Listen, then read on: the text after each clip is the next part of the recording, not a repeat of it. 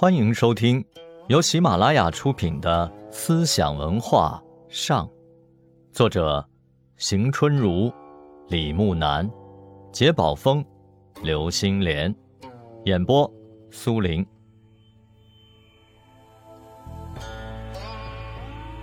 辽代佛教流行华严宗、密教和净土宗，寺院经济。非常发达，在辽代刻印了《契丹藏》或《辽藏大藏经》，在刻自隋末唐初的房山石经上，又造刻了一些重要经典。金代受北宋影响，则以禅宗最为流行，金刻《大藏经》。为赵成藏。一九三四年，在山西赵城广胜寺被发现。元代佛教也很发达，至元二十八年，全国就有寺院两万四千三百一十八所，僧尼两万一千三百多人。这些还不算私度的僧尼数。寺院经济的发展非常畸形。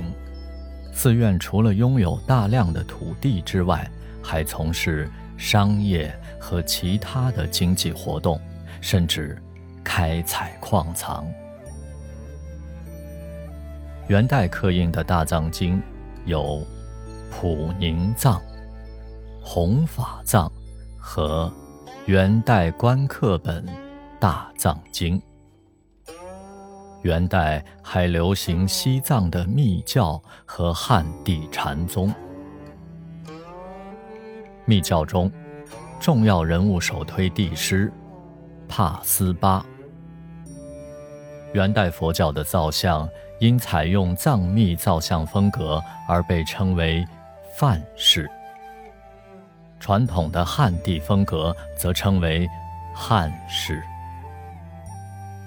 明代改变了元朝尊奉西藏密教的政策，改奉汉地佛教，但自明初就限制和整顿佛教。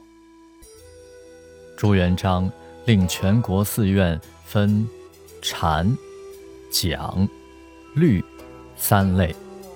不得混杂。他制定僧人服色区别。官方每三年发一次度牒，仿宋制设立僧官，并限制寺院经济发展。在宋朝流行的是禅宗灵济、曹洞两系，而净土宗则是各宗的共同信仰。居士佛教。在当时也非常流行。明初高僧有楚实、楚奇；明中叶有曹洞禅师、无名慧经；灵静禅师、孝严德宝等。明末有莲池祝弘、子柏真可、憨山德清和偶益智旭。四大高僧，他们主张三教会通、禅教合一和禅净合一。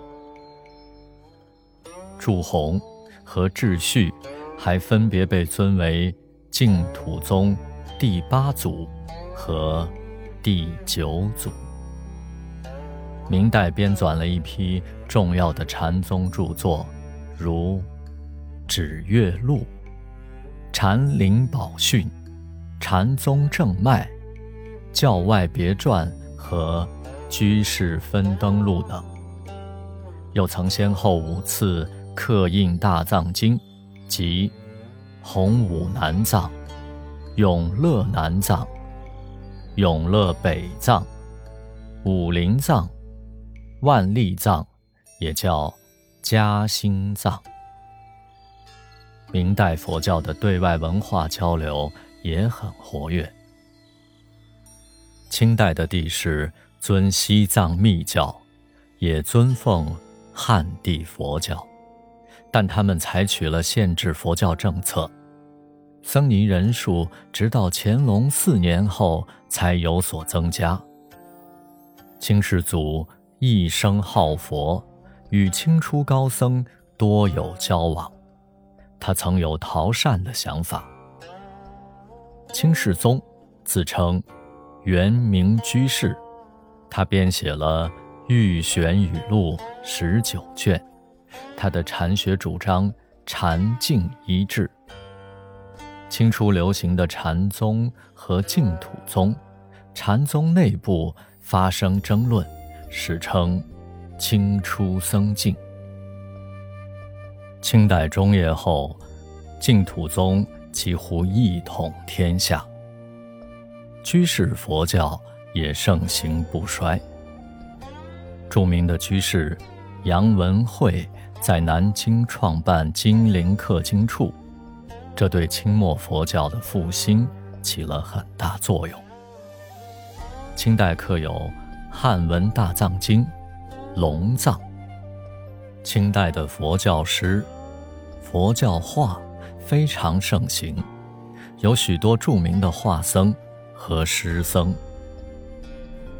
净世佛教以佛学研究为中心，许多人试图通过佛学研究而复兴佛教，并设立佛教教育研究机构，如太虚的武昌佛学院、欧阳靖无的南京内学院等，还成立了一些佛教研究团体。